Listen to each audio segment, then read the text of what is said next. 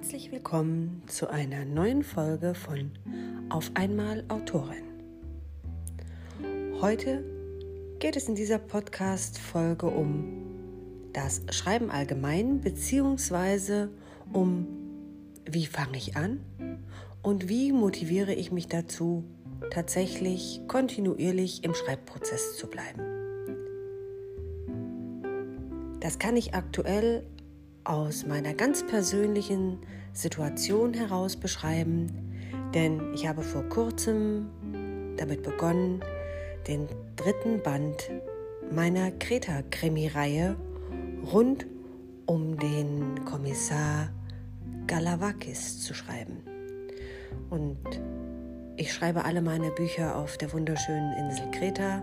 Umso näher liegt es natürlich auch über die Insel und über die Menschen hier zu schreiben. Gar keine Frage. Nichtsdestotrotz ist es ja nicht damit getan, sich in ein Flugzeug zu setzen, auf die Insel zu fliegen und dann den Laptop aufzuklappen und zu sagen, ab jetzt läuft alles von alleine. Ich habe den Blick aufs Meer und meine Finger gleiten wie ferngesteuert über die Tasten. Schön wär's, wenn das so wäre. Aber das ist natürlich nicht die Realität. In der Realität ist es mittlerweile so, und das hat sicherlich auch der Schreibprozess in den vergangenen dreieinhalb Jahren, oh, fast ein bisschen mehr, im September sind es vier Jahre, dass ich wirklich bewusst Krimis schreibe. Das hat der Schreibprozess und die Entwicklung natürlich auch mit sich gebracht, dass Dinge sich verändern. Selbstverständlich habe ich auch bei Band 1 meiner Frankreich-Krimis den ich 2017 im September hier geschrieben habe, lange Zeit hm, Gedanken in meinem Kopf hin und her bewegt über die Figuren, über die Schauplätze und über die Idee hinter der Geschichte. Und doch hat sich ganz viel auch erst beim Schreiben entwickelt, da ich nicht jedes Kapitel vorab plotte oder mir einen Rahmen für jedes Kapitel stecke, indem ich festlege, um was genau es in diesem Kapitel gehen soll. Tatsächlich ist das auch bis heute so geblieben, dass ich mir zwar Gedanken um den Rahmen mache, dass ich die Figuren für mich genau festlege, charakterisiere, mir Gedanken darüber mache, was die Figuren mögen, welchen Musikstil sie bevorzugen, also was steht auf Ihrer Playlist? Welche Bekleidung tragen Sie? Was ist Ihnen wichtig in Ihrem Leben? Also es geht nicht nur um die Äußerlichkeit, natürlich auch zu wissen, welche Haarfarbe hat eine, eine Person, wie lang ist das Haar, ihre Augenfarbe, Alter, Gewicht, trainiert oder untrainiert, Punkt, Punkt, Punkt. All das sind natürlich auch Faktoren, die mit hineinfließen. Aber wie hat ein ein Freund aus Kinder- und Jugendtagen gesagt, es geht ja auch um innere Werte. Ähm, und er hat dann immer sehr scherzhaft gesagt, es geht um innere Werte. Und ich habe Würmer. Ich weiß gar nicht, warum der das lustig fand. Fände ich jetzt äh, mal ganz spannend, darüber nachzudenken, warum mir das auch so im Kopf geblieben ist. Weil es ist wirklich schon gut 40 Jahre her. Warum bleiben einem manche Sachen so im Kopf? Und andere Dinge sind schwupp einfach weg manchmal auch wichtige Ideen. Aber ich schweife ab. Es ging um die Tatsache zu sagen, ich mache mir natürlich auch Gedanken um die inneren Werte, auch um die Wertvorstellungen, die meine Protagonisten oder überhaupt auch die Figuren haben, die auch nur am Rande gestreift werden. Also was ist denen wichtig? Was treibt die an? Was sind ähm, Faktoren, die die Persönlichkeit eben ausmachen? Das ist schon eine Arbeit, die im Vorfeld über einen Zeitraum X läuft, also wenn ich anfange an der Geschichte zu schrauben, mir darüber Gedanken mache, wie die Geschichte ungefähr verlaufen soll. Unabhängig davon ist ja der erste Schritt, ein Exposé abzugeben für den Verlag, als wichtige Grundlage für den, für den Verlagsvertrag. Und im Exposé ist ja auch schon mal so ein Rahmen festgezurrt, ein Handlungsrahmen. Und den gilt es dann natürlich auch, wenn Bücher wie zum Beispiel meine Bücher jetzt auch schon in Vorankündigungen drin sind, äh, beizubehalten. Ja, ich kann jetzt nicht für den, für den dritten Band plötzlich eine komplett andere Geschichte ersinnen, weil es eine Vorankündigung gibt, in der auch schon ein Klappentext steht. Also sollte ich zumindest das, was der Klappentext hergibt, natürlich auch im Buch verarbeiten. Das ist jetzt nicht so extrem detailliert, nichtsdestotrotz ist damit schon mal so ein, ich sag mal, so ein Grundrahmen ähm, natürlich gegeben. Damit ist mm, eine gewisse Freiheit eingeschränkt. Es ist keine große Freiheitseinschränkung, aber eine gewisse Form der Freiheit ist natürlich damit auch schon eingeschränkt. Aber die Idee ist ja auch in meinem Kopf entstanden. Damit auch wiederum ein Teil von mir und ein Teil der, der Geschichte in dieser Reihe, in dieser Serie, in, dem es, in der es immer wieder ja um den Protagonisten äh, Hieronymus Galavakis geht oder bei den Frankreich-Krimis um äh, Margot Surfin. Hm. Das heißt also, wenn ich mich dann damit beschäftige, dass ich jetzt in den Schreibprozess einsteigen möchte oder in, in Bälde, in Kürze, dann mache ich mir um jede einzelne Figur Gedanken. Ich überlege mir vielleicht schon mal, welche Rolle sie auch noch zusätzlich spielen kann. Und meine Lektorin hat mich gebeten, mir mittlerweile auch schon vielleicht am Anfang des Schreibprozesses darüber Gedanken zu machen, wer denn der Täter sein könnte. Denn tatsächlich ist das schon das ein oder andere Mal der Fall gewesen, dass ich in ein Buch gestartet bin und selber gar keine Ahnung hatte, wer der Täter dann letztendlich, schlussletztlich sein würde. Und hm, das birgt vielleicht die ein oder andere Herausforderung dann tatsächlich im Prozess auch für den Erstleser das nachzuvollziehen. Also insofern mache ich mir auch darüber Gedanken. Und ich habe, jetzt habe ich tatsächlich vergessen, ähm, wie dieser Kongress hieß. Es war auf jeden Fall ein Autorenkongress, an dem ich teilgenommen habe. Und ähm, da hatten wir die Möglichkeit, uns ähm, von verschiedenen Experten eben Vorträge anzuhören. Auch Interviews mit erfolgreichen Autorinnen und Autoren, aber eben auch immer wieder Experten, die uns Einblick in ihre Expertise gegeben haben. Unter anderem habe ich an einem Seminar, Workshop, hm, whatever, teilgenommen und da ging es um das Autorenprogramm Papyrus Autor. Und ich habe bis dato auf Word geschrieben. Das war für mich komplett ausreichend, sage ich jetzt mal so. Ähm, das hat mich aber sehr neugierig gemacht, als ich diesen Vortrag ge gehört habe, beziehungsweise diesen Workshop gefolgt bin, in dem es natürlich dann auch entsprechend geteilten Bildschirm gab, eine Online-Veranstaltung, einen geteilten Bildschirm gab, wo man auch schon mal einen Eindruck über das Programm bekommen hat. Und das hat mich so ein bisschen angefixt. Ich mag so technische Neuerungen auch ganz gerne. Also habe ich mir dieses Programm zugelegt, gedacht, die Investition tätige ich, warum nicht? Und äh, habe dann dort auch begonnen, Charakterkarten für die Protagonisten für die einzelnen Figuren auch anzulegen.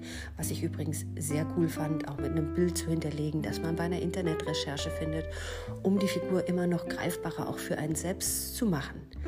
Und mh, mm, letztlich unterstützt es einen ja auch immer wieder dabei, wenn man, ich sage jetzt mal, so eine Art Datenbank hat, auf die man zurückgreifen kann, mm, dass du, wenn du manchmal mitten im Schreiben bist, dass denkst, was hatte die denn jetzt? Hatte die lange oder kurze Haare? Hatte die Locken oder keine Locken? Ähm, fuhr die ein BMW oder ein Audi oder wie auch immer, ja? Dann kannst du halt mit einem kurzen Klick darauf zurückgreifen. Das lässt sich sicherlich auch mit anderen Programmen abbilden oder auf andere Art und Weise, gar keine Frage. Ich mache hier jetzt keine Werbung für dieses Programm, ähm, möchte nur beschreiben, dass es für mich das Ganze noch so ein Stückchen mehr in die Tiefe gebracht hat, mich noch mehr mit meinen handelnden Figuren auseinanderzusetzen und denen damit auch noch mehr Schärfe ja zu geben. So. Und mm, im, im Schreibprozess ist das sicherlich hilfreich, aber es hilft einem nicht anzufangen. Es hilft einem nicht, den ersten Satz zu schreiben. Und es hilft einem auch an keiner Stelle, also ne, kein Programm schreibt für dich alleine, zumindest glaube ich, das zu wissen, dass es so ist es ist deine Seele als Autorin, Autor, die du dem Buch gibst. Und damit ist natürlich auch dieses, wie soll denn der erste Satz sein? Ja, also gibt es ein Intro oder gibt es kein Intro? Gibt es einen Prolog oder gibt es keinen Prolog oder wie auch immer? Diesen Einstieg zu bekommen und da, da braucht es immer eine, also für mich immer eine zündende Idee, um dieses, was ich beim Schreiben empfinde, dieses einzutauchen in, in die Welt meiner Protagonisten, einzutauchen in das Buch und in die Handlungsstränge. Und dafür ist für mich tatsächlich dieses, die, dieses, mm, die ersten Worte, dieses Bilden eines Konstrukts am Anfang extrem wichtig. Und hier bei, bei Band 3 mm, kam mir irgendwann die Idee, da das Buch um, es handelt von einem Sänger, von einem sehr berühmten kritischen Sänger, eine fiktive Person, mm, mit einem Liedtext zu starten, den ich dann geschrieben habe. Und das war für mich so auch in diesem sich mit der Person auseinandersetzen, dann irgendwie auf einmal ganz schlüssig. Und damit ist es mir auch gelungen, dann den Einstieg in die Geschichte zu finden. Nichtsdestotrotz macht das an nicht jeder Stelle leicht, auch den Faden fortzuführen und sich zu überlegen, wie geht die Geschichte denn jetzt weiter? Wie, wie führst du verschiedene Erzählstränge parallel, ohne dass sich zu viel wiederholt, ohne dass zu viel vorweggenommen wird? Ohne dass zu große Lücken und Fragezeichen entstehen. Natürlich sollen Fragezeichen entstehen bei den Leserinnen und Lesern. Aber natürlich auch nicht zu viele. Ja? Nicht, dass die Leute irgendwie nach ein paar Seiten das Buch entnervt weglegen und sagen, also das ist ja Hanebüchen, dem kann man gar nicht folgen. Und das ist die große Herausforderung, vor der wir Schriftsteller stehen. Unsere Gedanken so zu verpacken, dass sie einerseits Lust machen aufs Weiterlesen, aber andererseits auch nicht zu viel preisgeben. Und das ist, glaube ich, in jeder Geschichte wichtig. Ob das jetzt ein, ein, Krimi ist, ob das eine Liebesgeschichte ist, ob das Fantasy ist oder was, was es auch immer für Genre gibt, ähm, dass wir genau diese Balance halten für uns. Weil, also mir geht das als Leserin bei manchen Büchern oder ich bin mittlerweile auch äh, sehr leidenschaftliche Hörbuchhörerin, ähm, geht es mir bei manchen Büchern tatsächlich so, dass ich nach wenigen Zeilen, die ich gelesen habe, überdenke, ob ich dem Buch noch eine weitere Chance gebe, also noch ein paar Zeilen mehr lese. Genauso beim Hörbuch, nachdem ich einige Kapitel gehört habe, ob ich dem noch eine Chance gebe und weiterhöre oder ob ich das Lese-Hörvergnügen, das in dem Moment keins mehr für mich ist, abbreche und mich etwas anderem zuwende. Und ich, ich glaube, das ist ja auch heute die, das große Risiko, mit dem wir alle unterwegs sind. In einer der nächsten Folgen äh, gibt es ein Interview mit zwei jungen Buchbloggerinnen, 14 und 16. Das war für mich ganz spannend, auch mal da hinein zu schnuppern in die Welt der Lesenden heute, also der jungen Leute, die heute lesen und warum sie lesen. Zwei Mädels, die auf Instagram einen Kanal haben, die Buchjunkies. Die Folge wird wahrscheinlich im August dann kommen. Ähm, und es hat mich neugierig gemacht. Also wenn du doch heute so viel Vielfalt hast, wie wählst du denn überhaupt aus, was du liest? Und wie gesagt, ich glaube, die große Herausforderung liegt darin, dass heute der Zugang zu Büchern ja auch sehr leicht ist. Das ist einerseits wunderbar und auf der anderen Seite natürlich auch eine Krux für uns, die wir schreiben. Denn Leserinnen und Leser können sich in Sekundenschnelle ein Buch herunterladen oder auf einer, auf einer Hörbuch-App von einem Buch zum nächsten springen. Früher Früher war ja alles besser. Also in meiner Kindheit und Jugend in den 70ern und 80ern war das natürlich etwas ganz anderes. Da war ein, ein Buch etwas Besonderes. Ja, das war ein Geschenk, das man auch wertgeschätzt hat. Ich will jetzt nicht sagen, dass man das heute nicht tut, aber hm, wir hatten halt nicht Zugang zu 10.000 Büchern. Ja, später dann auf der weiterführenden Schule gab es Bücherei. Es gab dann auch in der, in der größeren Stadt, in der ich zur Schule gegangen bin, in der Kleinstadt Herborn, gab es auch eine öffentliche Bücherei, in der wir Bücher ausleihen konnten. Aber ähm, es war natürlich trotzdem was anderes, wenn ich den Vergleich zu heute sehe. Auch das war mit einem Gang in die Bücherei verbunden und nicht vom Sessel aus machbar. Und diese Herausforderung, die gilt es natürlich heute für uns alle auch zu bewältigen. Also sich dieser mannigfaltigen Konkurrenz zu stellen, auch wenn wir schauen, dass heute natürlich die Möglichkeit besteht, auch ohne Verlag ein Buch zu veröffentlichen. Also sprich, natürlich hat man dann einen, äh, viele haben dann doch einen Verlag, weil es das Self-Publishing ja auch Verlagswesen ist. Ja, kaum äh, Leute bringen das, was sie geschrieben haben, zu ihrem Drucker um die Ecke und lassen das binden. Mag es sicherlich auch geben.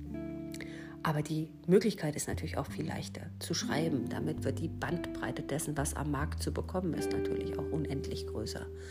Und insofern hm, ist natürlich auch die Auswahl immens groß und damit die Verführung natürlich auch groß, hier mal reinzuhorchen oder reinzulesen, dort mal reinzuhorchen oder reinzulesen und dann zu entscheiden, mache ich weiter oder mache ich nicht weiter. Ganz oft ja auch entweder gegen eine Grundgebühr oder auch teilweise kostenlos. Und mm, das, das stellt uns vor die Herausforderung, im Schreibprozess natürlich auch immer wieder wirklich darauf zu achten, dass wir unsere Leserinnen und Leser, dass wir die fesseln können an unsere Geschichte, an unseren Schreibstil. Und klar gibt es auch Leute, die kommen mit einem Schreibstil nicht zurecht. Das ist ja auch völlig in Ordnung. Gar keine Frage. Ich will ja auch nicht sagen, dass es nicht in Ordnung ist, seine ganz persönliche Wahl zu treffen. Das ist völlig in Ordnung. Nur für uns auf der anderen Seite ist es natürlich auch wirklich immer wieder ein, ein Prozess, der uns auch, also mich häufig an, an den Rande der Selbstkritik bringt. Ja, an den Rand der Verzweiflung. Wenn ich dann lese, was ich geschrieben habe, erstmal, ich fange nicht grundsätzlich, also ich mache das nicht, dass ich irgendwie immer von vorne anfange oder so, sondern wenn ich dann am nächsten Tag äh, das Programm wieder öffne, dann lese ich schon die Zeilen, die ich vorher geschrieben habe, vielleicht auch das Kapitel, das ich vorher geschrieben habe. Habe aber für mich die Erfahrung gemacht, ähm, dass ich dann häufig schon gleich wieder anfange, irgendwas zu verändern, weil mir was nicht gefällt, eine Satzstellung, Wortwahl, was auch immer. Ja, und ähm, dann dieses Gefühl zu haben und zu sagen, Gott, das ist ja alles grauenvoll, was du hier schreibst. Ja, das ist ja, das ist ja schrecklicher Bullshit.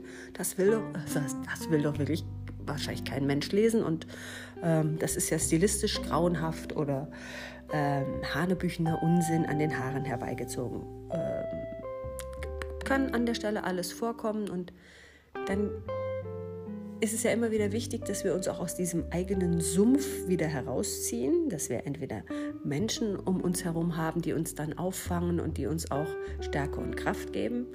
Also unabhängig von, von Familie und Freunden äh, ist es bei mir meine Lektorin und auch meine Textredakteurin, die mir da immer wieder unterstützend unter die Arme greifen und mich aufbauen.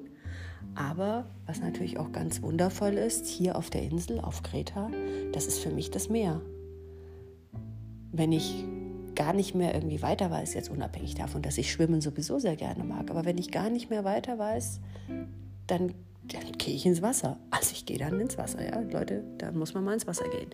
Ich gehe dann ins Wasser, ob Winter oder Sommer, ich gehe ins Wasser und ich schwimme.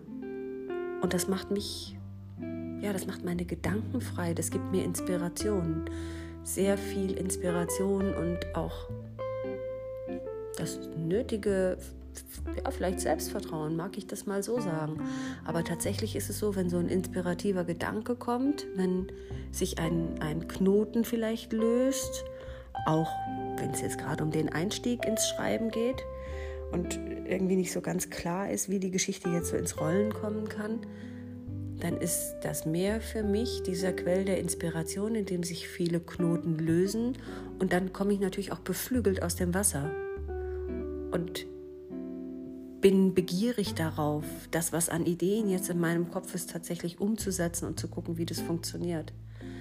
Und ich glaube, dass das tatsächlich für jede, für jeden von uns in der schreibenden Zunft wichtig ist, etwas zu haben, was einem Kraft und Energie spendet und was einem hilft, die Perspektive zu wechseln oder vielleicht auch mal ganz frei zu assoziieren, um neue Gedankengänge zu kreieren oder eben auch tatsächlich so diesen, wenn du die ersten Zeilen geschrieben hast, so über diese Hürde hinweg zu hüpfen, wie eine Geschichte sich jetzt entwickeln kann und wie sie dann auch entsprechend die Fahrt aufnehmen muss, die sie braucht, ohne zu schnell zu werden. Und da macht es aus meiner Sicht ganz viel Sinn, etwas zu suchen, eine Kraftquelle zu suchen, die für jeden selbst einzigartig ist. Ja, für mich ist es das Meer, das ist vielleicht für jemand anderen irgendwie eine Katastrophe, der braucht einen Berg oder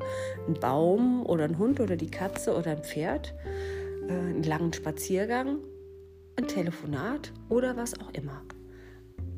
Ich kann aber nur empfehlen, sich tatsächlich solche Quellen zu suchen, die einen inspirieren, die einen frei machen und die einem ja zusätzlich Kraft geben und einen vielleicht auch manchmal auffangen.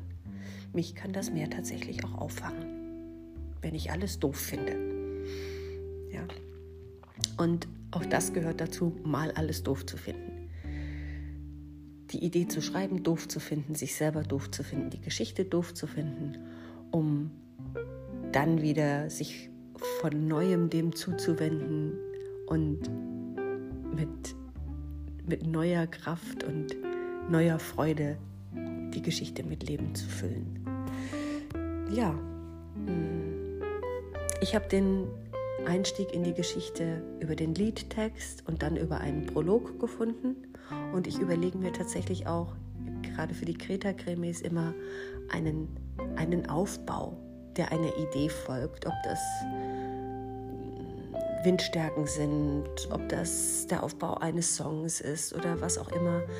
Und das ist für mich auch ein hilfreicher Punkt, um, um mich am Verlauf einer Geschichte entlang zu hangeln. Ja, jetzt habe ich tatsächlich doch schon wieder hier 23 Minuten gequasselt. Ihr Lieben, ganz herzlichen Dank für eure Aufmerksamkeit. Dies ist eine weitere Folge oder wenn ihr bis hierhin gehört habt, dies war eine weitere Folge meines Podcasts Auf einmal Autorin. Und in der nächsten Folge im Juni gibt es das Interview mit der wunderbaren Sachbuchautorin. Das habe ich nämlich gelernt mit der Sachbuchautorin Annette Bauer. Hört gerne rein um den Unterschied zwischen Sach- und Fachbuch kennenzulernen und zu hören, was sich im Gespräch zwischen Annette und mir alles zum Thema Schreiben entwickelt hat. Vielen Dank fürs Zuhören, eure Nicole Grün.